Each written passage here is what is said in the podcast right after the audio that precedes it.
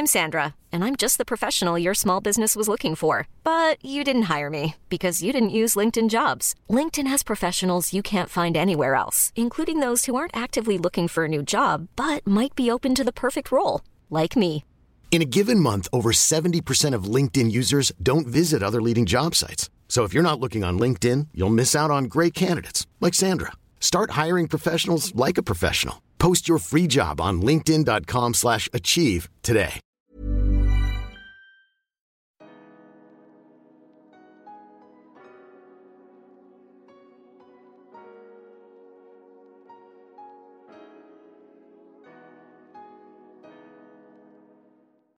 Bonjour à tous et merci beaucoup de me retrouver dans un nouvel épisode de mon podcast Merci Bisous.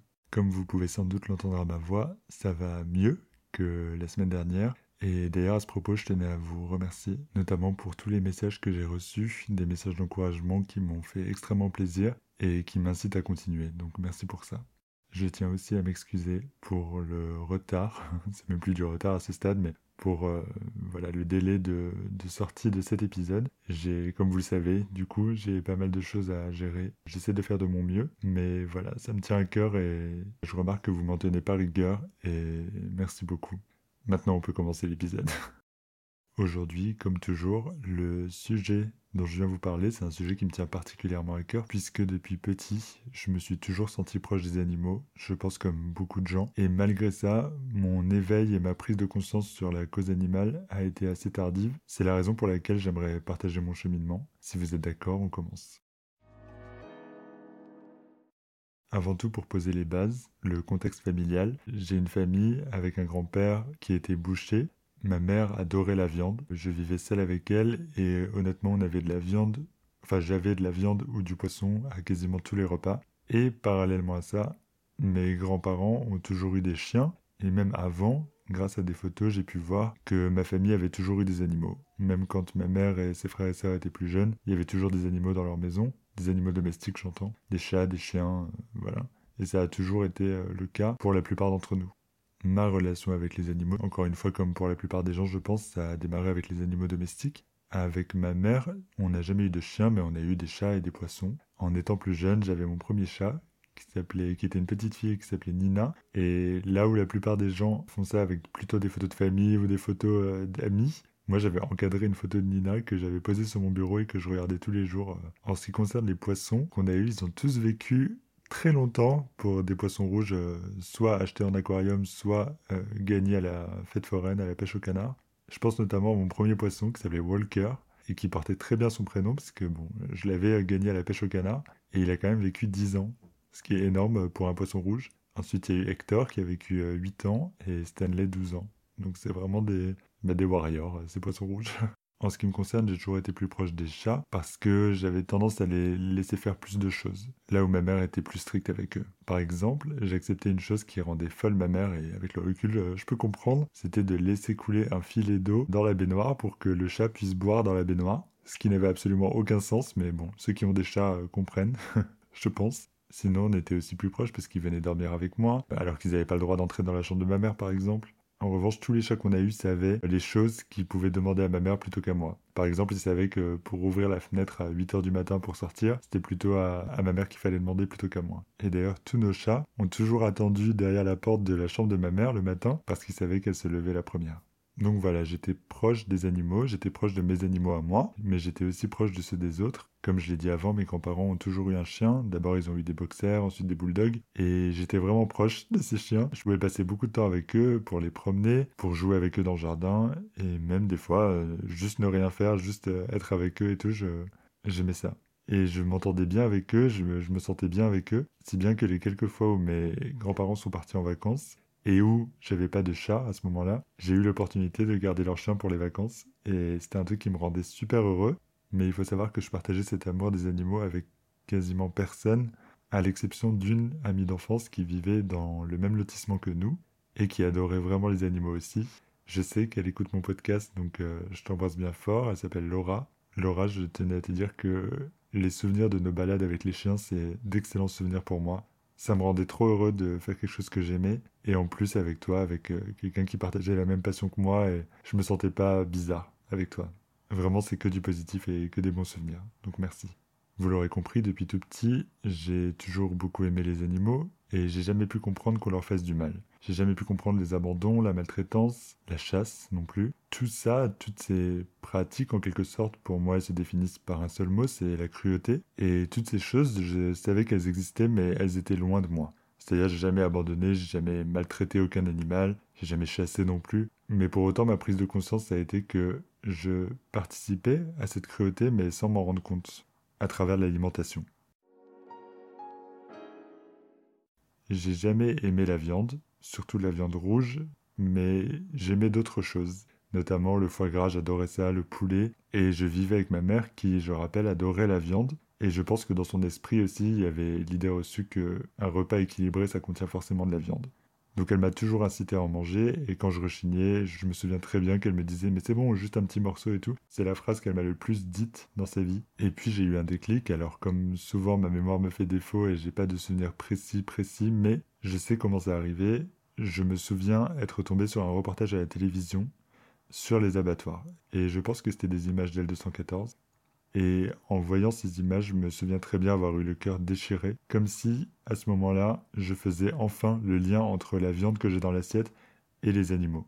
Et c'est peut-être bête, mais c'est à ce moment-là, en liant sous les yeux, que j'ai compris avec évidence que les animaux ne veulent pas mourir, qu'ils ont une conscience, qu'ils ont peur, qu'ils se débattent, qu'ils veulent vivre en fait.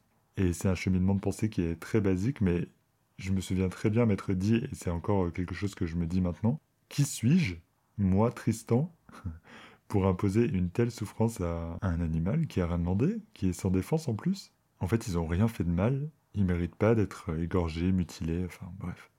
Et malgré ça, j'ai continué un petit moment à manger de la viande, mais j'ai commencé à en parler à ma mère parce que je voulais réduire. Mais pour elle, je pense que bah, déjà elle adorait ça, donc voilà, le goût, le plaisir, le fait de se dire qu'on mange équilibré, etc., ça prenait le dessus. Donc je me laissais faire, je continuais toujours à manger de la viande, mais de moins en moins parce que dans ma tête le lien était fait. Et en fait je, sentais l'animal quand je mangeais de la viande. C'est-à-dire je, je pouvais imaginer les muscles, les nerfs, etc. Et surtout j'avais comme des espèces de flashs d'images, des, images d'abattoirs que j'avais vues à la télévision quand je mangeais. Donc j'ai commencé à me dire qu'il fallait que j'arrête, quoi, que je voulais arrêter. Mais je me suis demandé vraiment si j'en étais capable parce que j'aimais malgré tout certaines viandes et du coup, j'ai décidé de me fixer un objectif. En fait, je l'ai peut-être déjà mentionné avant, mais mon père est corse. Et quand j'étais plus petit, avec ma mère, il nous envoyait parfois des colis, notamment pour Noël, avec dedans des fromages, de la charcuterie corse et notamment du figatel, que j'adorais. Vraiment, j'ai un souvenir de l'odeur qui se dégageait de la cuisine quand ma mère cuisinait le figatel. Euh, voilà, je pense que j'ai rarement autant aimé un plat et je me suis dit, dis-toi que c'est la dernière fois que t'en manges et vois si ça te semble euh, faisable. Pour moi, c'était un bon test parce que j'allais voir si j'étais vraiment capable d'arrêter la viande et surtout une viande que j'aime vraiment gustativement et surtout si je pouvais arrêter le figatel, eh ben je pouvais arrêter le reste. C'était une manière de mettre ma motivation à l'épreuve, en quelque sorte. Finalement, en mangeant ce figatel, j'ai ressenti le même sentiment que ce que je ressentais en mangeant ces autres viandes les dernières semaines, les derniers mois. Je voyais toujours et encore l'animal derrière la viande. Et c'est comme ça que j'ai fini par prendre la décision d'arrêter de manger de la viande contre l'avis de ma mère. Et puis plus tard, euh, comme un cheminement logique, j'ai arrêté le poisson et ça a fait de moi le premier et à ce jour toujours seul végétarien de toute ma famille. I'm Sandra and I'm just the professional your small business was looking for. But you didn't hire me because you didn't use LinkedIn jobs. LinkedIn has professionals you can't find anywhere else, including those who aren't actively looking for a new job but might be open to the perfect role, like me. In a given month, over 70% of LinkedIn users don't visit other leading job sites. So if you're not looking on LinkedIn, you'll miss out on great candidates like Sandra. Start hiring professionals like a professional. Post your free job on linkedin.com/achieve today. Millions of people have lost weight with personalized plans from Noom, like Evan, who can't stand salads and still lost 50 pounds. Salads generally for most people are the easy button, right? For me, that wasn't an option. I never really was a salad guy. That's just not who I am. But Noom worked for me. Get your personalized plan today at Noom.com. Real Noom user compensated to provide their story. In four weeks, the typical Noom user can expect to lose one to two pounds per week. Individual results may vary.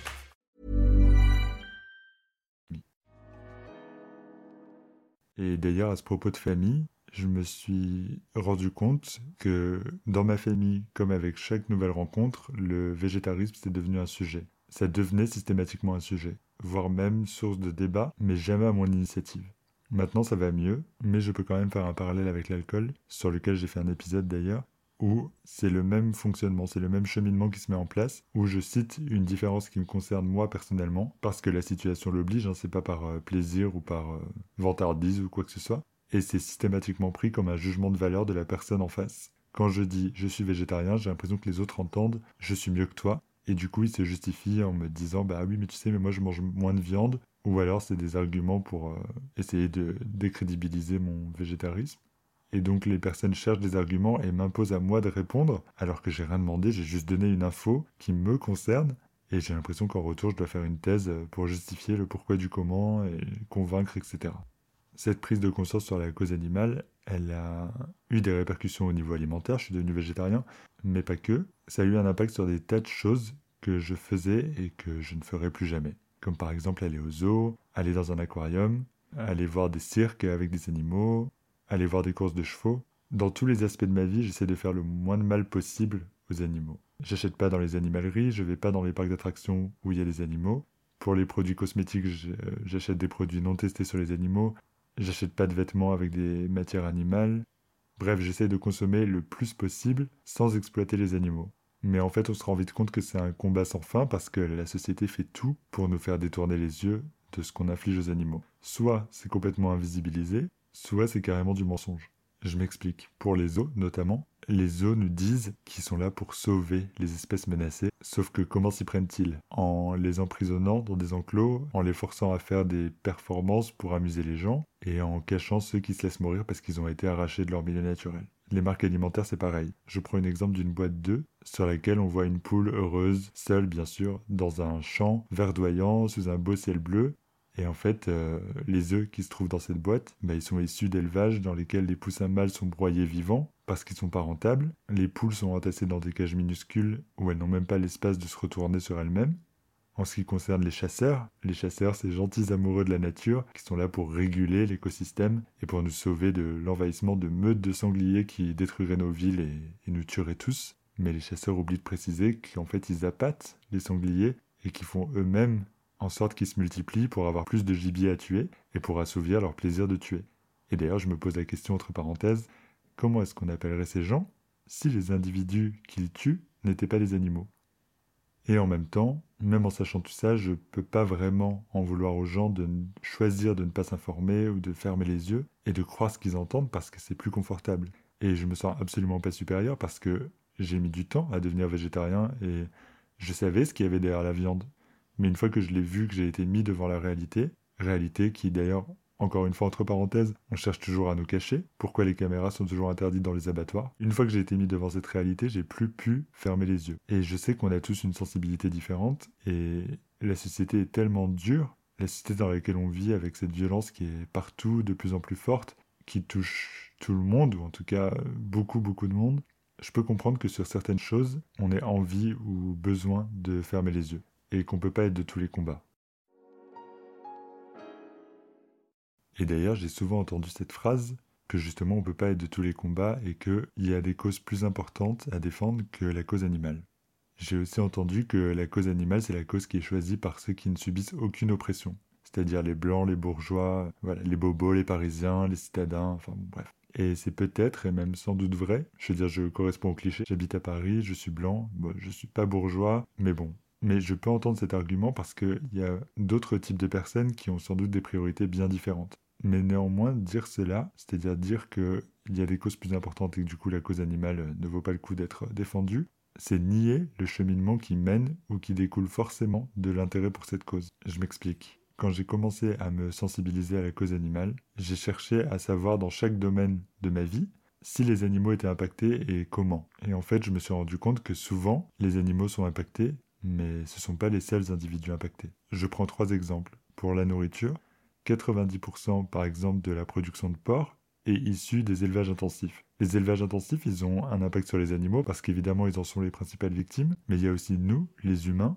on consomme des produits issus d'animaux qui sont malades, maltraités, Du coup, c'est mauvais pour notre santé. On est aussi, à la fin de la chaîne, victime de ce mode de fonctionnement qui est quand même largement majoritaire. Et les élevages intensifs sont aussi mauvais pour les paysans. Ils en sont victimes parce que c'est une concurrence qui pour eux est impossible à suivre.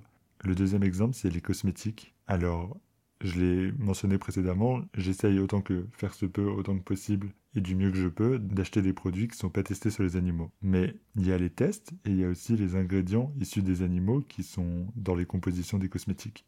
Donc les cosmétiques ont un impact sur les animaux, mais aussi sur l'environnement, avec des produits qui sont issus de la pétrochimie, de la pollution des sols, des nappes phréatiques, et qui au final finissent par nous impacter nous aussi.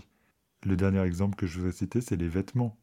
Moi, en tant que végétarien presque quasiment vegan, j'essaie d'acheter le moins de vêtements qui contiennent des matières animales, mais on peut aussi se pencher sur les produits utilisés pour la fabrication ou pour la modification de ces vêtements qui peuvent être nocifs, qui sont même la trois quarts du temps nocifs pour la planète, la surproduction, la surconsommation, l'esclavage moderne dont on a eu la preuve avec euh, les Ouïghours, donc en fait, les vêtements, dans notre société et la manière dont ils sont faits, c'est l'exploitation animale, mais aussi humaine. Voilà, c'était juste quelques exemples que j'ai voulu vous donner, mais c'est juste pour vous expliquer que la cause animale, pour moi, rejoint la cause environnementale, qui rejoint la cause humaine.